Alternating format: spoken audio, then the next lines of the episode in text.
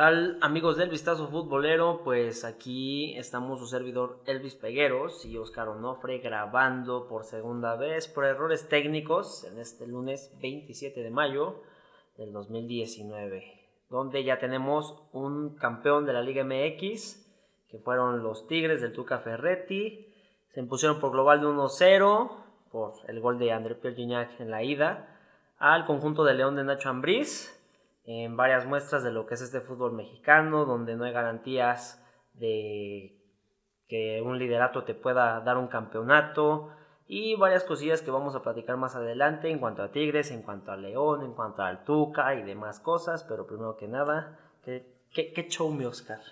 Justo, creo que hablas de algo muy interesante respecto a los números y creo que este torneo hizo un poco de justicia al jugarse el primero y el segundo lugar que quedaron en la tabla, ¿no? en este sentido de disputarse la final, no así para haberla ganado, pero realmente ganó el que le metió más coco y en este caso se esperó una final muy predecible en el sentido de se jugó como el trámite, ¿no? como el, el, Tuca iba a venir a jugar al gol y a, a retraerse como nos tiene acostumbrados. Sí, ya la semana pasada les habíamos advertido de que estando el Tuca Ferretti presente, pues el partido ni tanto la ida ni como la vuelta y más poniéndose ellos en ventaja iba a ser espectacular en cuanto al el trámite y el desarrollo del mismo, porque ya sabemos cómo es el Tuca, es poco espectacular, pero efectivo a la hora de, plantear su partido y salirse con la suya. Es son unos tigres que con base en meter un gol por eliminatoria en casa. Con eso les bastó para alzar esta séptima copa, este séptimo trofeo de la Liga MX en el clausura 2019 y ya es un equipo que de una u otra forma está marcando su legado en esta década 2010-2020 y ya es parte de la historia reciente del fútbol mexicano que más adelante vamos a sacar una pregunta para ustedes que nos están escuchando de sobre los equipos denominados grandes. En, y este justamente entre las grandezas, y creo que sí es muy justo utilizar este, este adjetivo, es para Tuca Ferretti, que lo hemos hablado, eh, se acerca como, o más bien empata como eh, el más ganador como director técnico pero a nivel nacional, porque internacional lo hemos dicho de reiteradas maneras que no ha podido superar esta sombra, ¿no? Y los Tigres que han empatado junto a, a los Pumas y ahora se le denomina y entre comillas como uno de los grandes. Pero aquí viene la pregunta que queríamos hacer. ¿Realmente los Pumas son grandes? Y si sí tienen esta grandeza, los Tigres se han sentado en esta gran mesa también de grandeza. Sí, teniendo en cuenta unos Pumas que tienen ya 8 años sin, ganar un título. Hay que recordar que el último fue en 2011, esa final que le ganaron al Morelia de Tomás Boy, con esa gran jugada de Javier Cortés. Y pues bueno, con eso se quedaron en 7 títulos, ahora ya los consiguió el conjunto de los Tigres. 5 de esos títulos han sido gracias al Duca Ferretti, que como ya decía Oscar, empató la marca de Nacho Treyes como el técnico más ganador de liga, ya tiene siete títulos, el de las Chivas en el 97, el de Pumas en 2009, con Pablito Barrera antes de irse a su aventura en el West Ham y demás, pero bueno, eso ya quedó aparte. Y estos cinco títulos con Tigres, que la historia reciente de este equipo no se entendería creo de la misma manera, insistimos, a nivel nacional, sin el Tuca. A nivel internacional queda de ver, pero creo que lo habíamos dicho en versiones anteriores, a este Tuca Ferretti no le interesa mucho salir en cuanto a lo internacional. Si no destaca no tiene ningún problema. Claro, siempre es un plus agregarle títulos a tu carrera y a la historia de un equipo, pero él se queda con lo que hace aquí.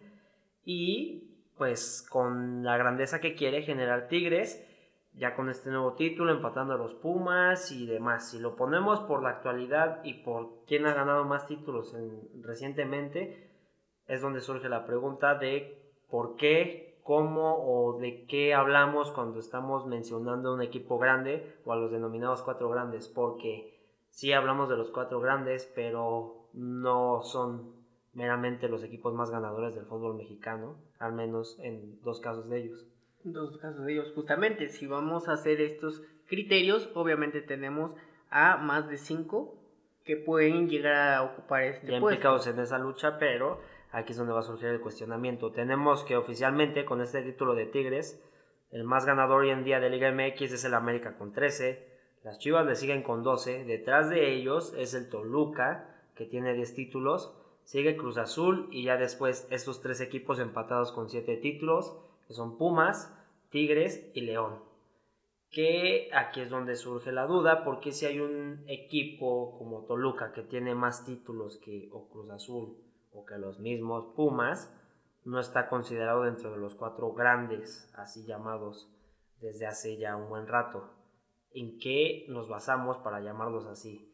Porque si fuera estrictamente por los títulos, pues entenderíamos que Pumas ya estaría alejado de ser llamado un grande hoy en día. Justamente, entonces creo que la primera definición para grandeza, uno de los criterios no son los títulos. O como lo tiene la sociedad como tal. ¿no? Sí, no estrictamente. Entonces, hay oyente, tú cuestionate, realmente es uno de los grandes. Y esta pregunta es para la persona que le va tanto a Cruz Azul como le va a los Pumas. Y si alguien en su momento está pensando o no le atrae el fútbol y sus acercamientos hoy en día es gracias a lo que hace Tigres, tampoco estaría mal pensar que su equipo es uno de los grandes porque por algo está enamorando o está teniendo cierto arraigo o, allego, o está siendo allegado a este equipo. Lo que sí también le diría al Tuca o a la gente de Tigres es que a los equipos llamados grandes que dominaron ciertas décadas de la historia del fútbol mexicano lo hicieron con fútbol espectacular, en donde se vieron más goles, más proezas y más cosas de ese tipo. Creo que en cuanto a, y ya lo habíamos mencionado también antes, en cuanto a Tigres rompa ese esquema de ser tan cuadrado a la hora de jugar y el Tuca se suelte tanto entendiendo los grandes jugadores que tiene, este Tigres va a causar arraigo en más gente y no solo va a ser lo que generan a nivel, eh, a nivel local, ahí con la gente del norte, sino que esto se va a poder extender. Eh, teniendo en cuenta eso y desde ahí creo que Tigres va a poder generar esta cosa a la par de que ya tienen los títulos y va a poder ex extender su número de aficionados. Ahí es donde se va a poder empezar a entender una grandeza Tigres que es ambivalente si así lo quieres ver, porque los títulos a lo mejor te la garantizan en cuanto a, en cuanto a si eres América y Chivas, porque tienes los títulos y tienes a la par a la afición que te respalda. Con Toluca tenemos que es el tercero más ganador, pero al ser un asunto más local lo suyo y no tener la afición tan extendida a nivel nacional como si lo tienen Pumas y Cruz Azul, pues tampoco lo consideran de los grandes, con todo y que es más ganador. Justamente, entonces aquí viene mi pregunta, yo como, como sobrino, tío Elvis. Entonces, ¿me quieres decir que hay tres cuestiones muy diferentes y las cuales podemos tomar de manera muy asertiva? Porque no queremos menospreciar a ninguno. Puedo llegar y decir que Pumas es uno de los mejores, sí, pero hablando en cuestión de afición. De igual manera que el Cruz Azul, ¿no? Y si vamos a esa parte, también tenemos que destacar al Atlas. ¿no? Y también si yo llego, quiero decir, ah, es que mi equipo es el más ganador, no está mal si lo llego a decir como el Tigres, si lo llego a decir como el Toluca, de igual manera con el América y las Chivas Rayadas del Guadalajara. Pero, entonces, ¿qué es un grande?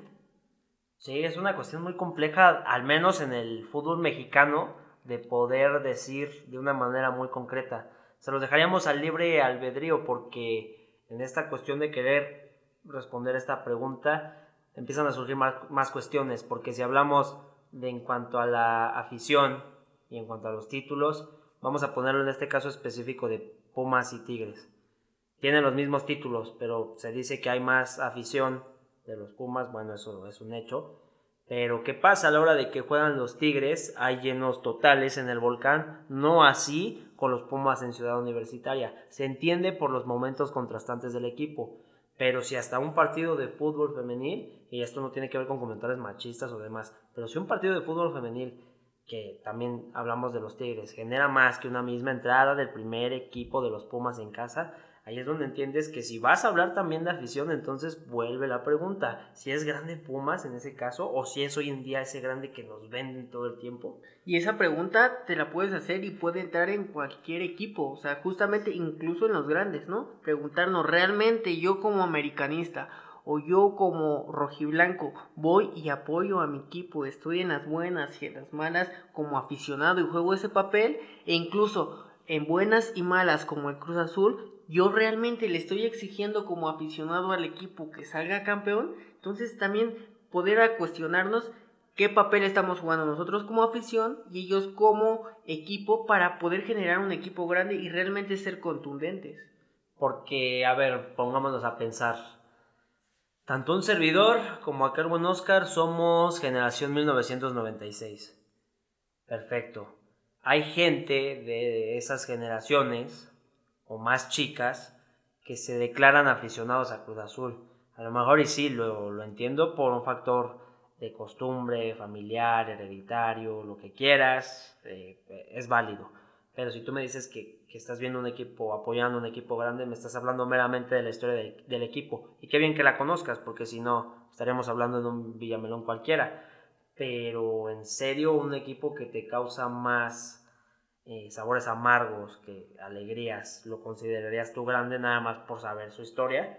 Creo que hay varias cosas para pensar y que ustedes decidan por qué sí decir que el equipo al que apoyan es un grande. Ya lo decíamos aquí, tenemos lo de Tigres y tenemos lo de Pumas y podríamos tener casos como el de Atlas y Chivas por un estadio Jalisco que se llena ante un equipo que tiene 68 años sin ganar la liga. Hay un estadio Akron donde juega uno de los llamados grandes que tiene entradas pobres, así como en su momento también lo es el Azteca y cuando en su momento lo fue el Azul en algunos momentos, hoy en día también el Azteca cuando el Azul juega en casa. Entonces, sí es una cuestión muy curiosa y cosas que nos generan dudas en el fútbol mexicano y que por eso es lindo. Y hablando de pobrezas que no nos gustaría que fueran tan lindas, sería con la sub-20, que lo hemos platicado. ¿Dónde lo escuchó primero? En el vistazo, futbolero. Totalmente. Porque, a ver, ¿qué pasa con esta selección sub-20 de Diego Ramírez? Diego Ramírez, hijo de Chucho, el que ganó el Mundial sub-17 de 2005. ¿Qué está pasando con esta selección? Pues en el Mundial de Polonia, de la categoría, ya jugaron dos partidos.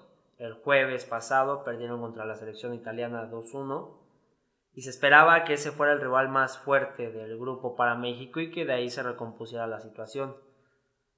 Ayer domingo perdieron 3-0 contra Japón y necesitan un milagro golear a los ecuatorianos por un 4-0 y ver si se dan los resultados para poder calificar como uno de los cuatro terceros lugares que puedan estar en la siguiente ronda. Hasta eso el torneo se porta endeble con un equipo que, para empezar, todo mal.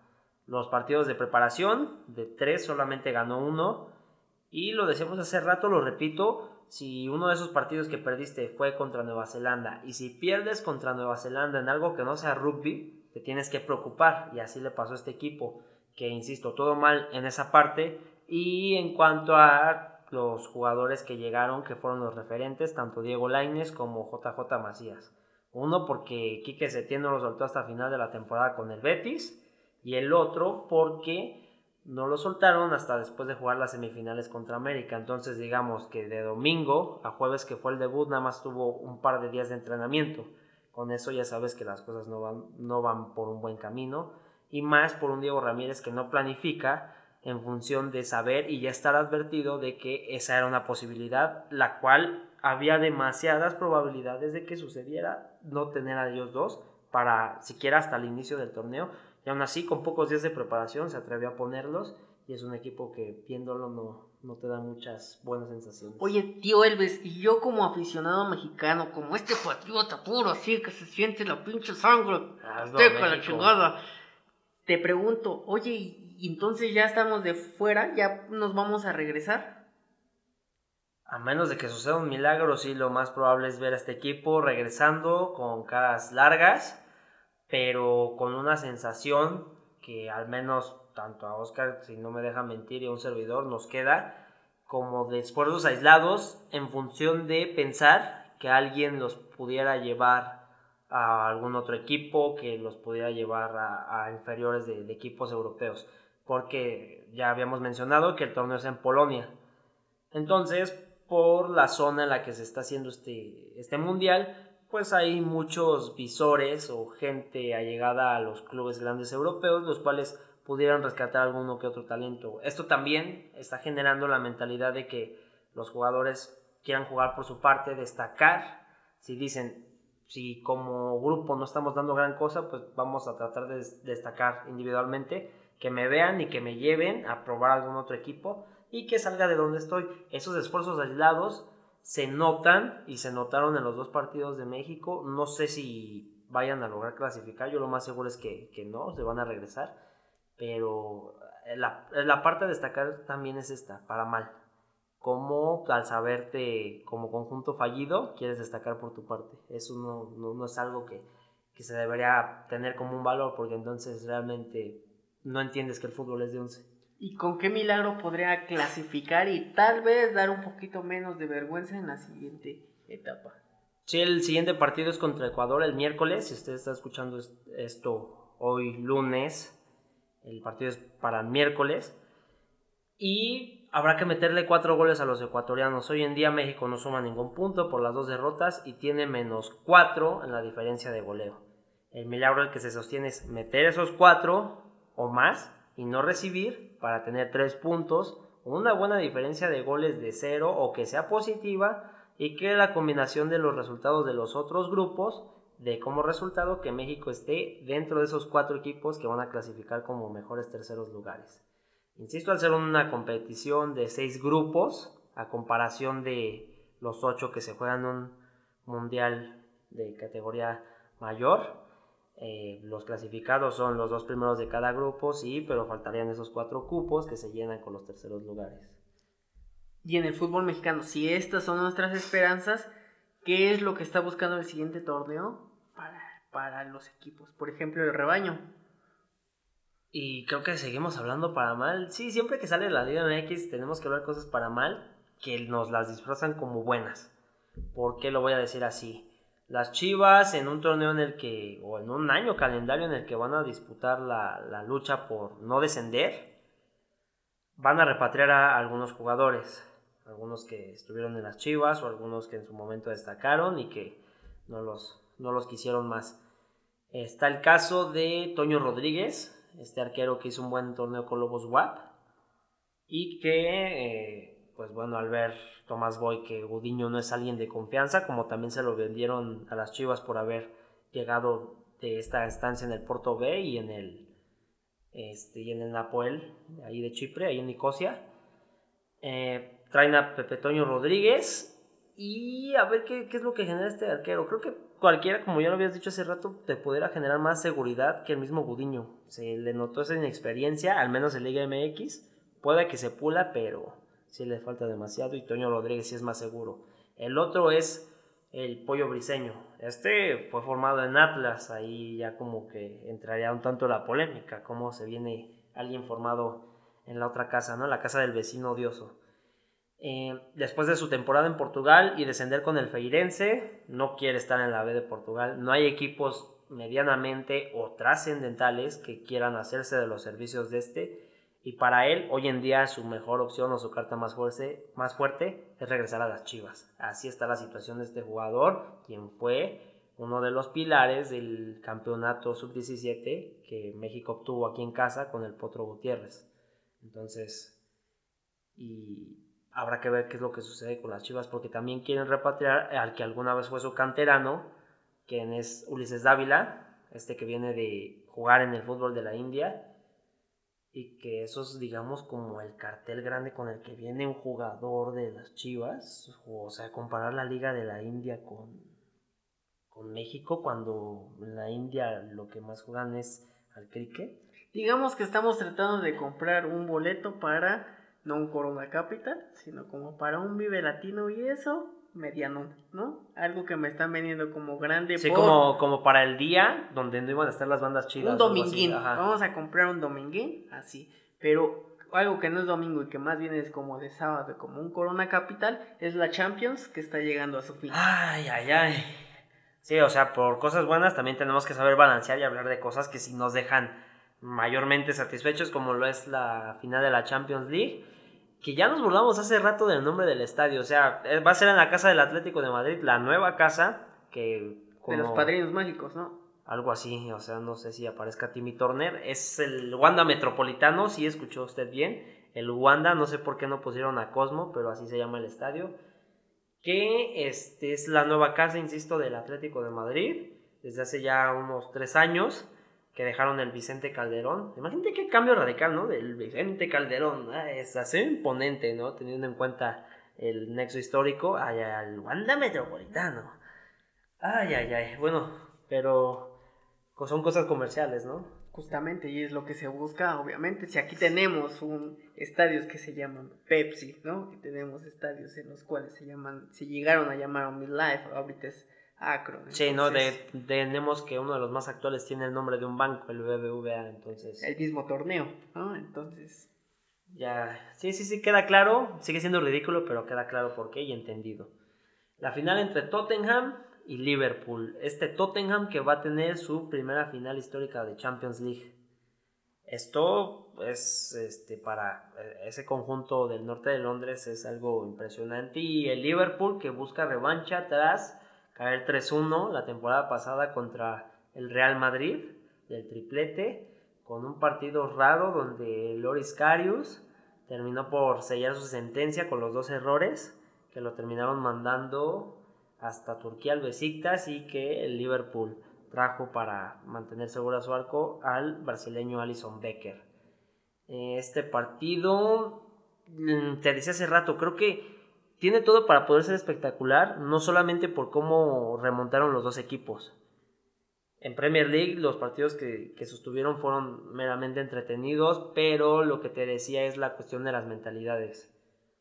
Si ustedes saben, esta es la tercera final que Jürgen Klopp juega como entrenador. Ya perdió una con el Dortmund en 2013 y la anterior que decimos de Champions contra el Madrid. Esta sería su tercera y quiere que sea la vencida, pero la mentalidad es, ok, traigo un juego vertical, un tanto llamativo, espectacular, pero a lo mejor y me reservo porque no quiero ser recordado como un técnico perdedor. Y eso podría hacerlo mantener un poco las cosas y hacer que el partido se torne aburrido, como así del lado de Mauricio Pochettino, que juega su primera final de Champions, con un equipo que está haciendo historia en su primera final de Champions también, y que a lo mejor eso lo va a hacer pensar de, ok, queremos ganarlo, a lo mejor y no somos espectaculares, pero queremos que este Tottenham histórico, porque desde cuartos y cómo fue avanzando, todo fue más, más que bien jugado, fue aguantar y este tratar de por ahí sacar los resultados de último minuto. Se les dieron de manera dramática y sorpresiva y a ver ahora cómo se torna. Espero que esas cosas que acabo de decir no nos den un partido aburrido. Ojalá y no, ojalá me esté equivocando totalmente y que las noches mágicas me sigan sorprendiendo y que me demuestren por qué es que estoy como idiota todo el tiempo viendo la Champions League. Justamente.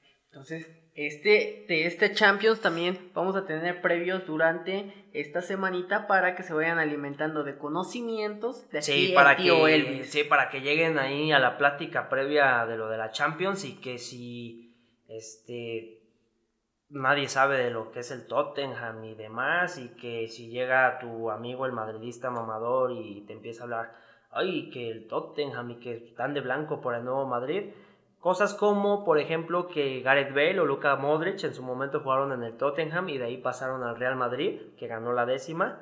Cosas como esa vamos a ir y anécdotas curiosas, tanto eh, emotivas y demás, vamos a ir dándoles en la semana en la página de Facebook del Vistazo Futbolero para que estén atentos y puedan presumir un cierto conocimiento. También lo vamos a hacer así de Liverpool, pero ustedes deben de estar al pendiente de lo que vayamos subiendo justamente, y creo que ya nos tocaron para finalizar este programa. No, voy no vamos a decirle qué nos tocaron porque nos estaremos albureando de una manera horrible. de hecho, ya lo hiciste, güey. y con este buen chistorete. Sí, no, el chiste de, de tío, de ay, ay, ay, este. ¿Por qué se besan si no son. ¿Qué no? ¿Qué? ¿Qué carajo? Perfecto, aquí estamos y al pendiente de todo lo que sucede en el vistazo futbolero. Hasta la próxima.